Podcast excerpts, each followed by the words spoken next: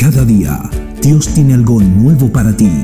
Prepárate a escuchar Semilla de Fe en la voz del pastor George Laguna.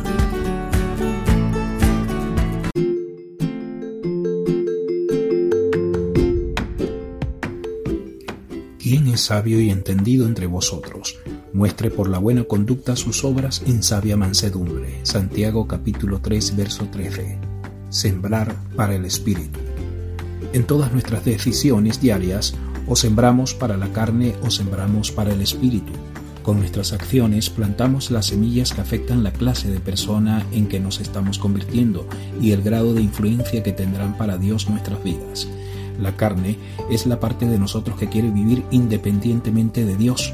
Como seres humanos, todos tenemos que lidiar con la atracción de esa actitud. No la perdemos de forma automática cuando somos salvos. Sin embargo, el Espíritu Santo nos libera de la esclavitud a la carne. Él comienza a transformarnos para que podamos comenzar a vivir de acuerdo con la verdad.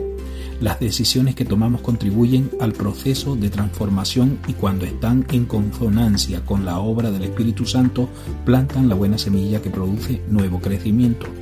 Cuando usted está sembrando para el Espíritu, está aceptando la verdad de Dios en su corazón y su mente.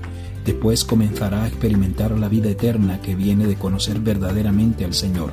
El fruto del Espíritu crece de manera natural a partir de estas semillas de verdad divina e influencia cada aspecto de su vida. Cuando usted alimenta su espíritu con las cosas de Dios, se volverá más fuerte, más semejante a Cristo y más lleno de vida de Él en sus pensamientos y acciones. ¿Está usted alimentando su espíritu y la fuente de su vida o la parte que quiere actuar independientemente de Dios?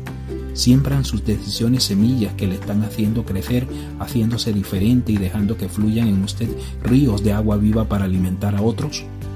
Te invito a que oremos juntos. Señor, guíanos para que podamos cada día sembrar tu verdad en nuestro corazón y en nuestra mente.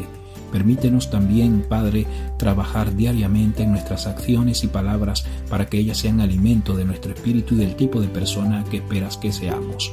Amén. Semilla de Fe es un breve mensaje de la palabra de Dios en la voz del pastor George Laguna.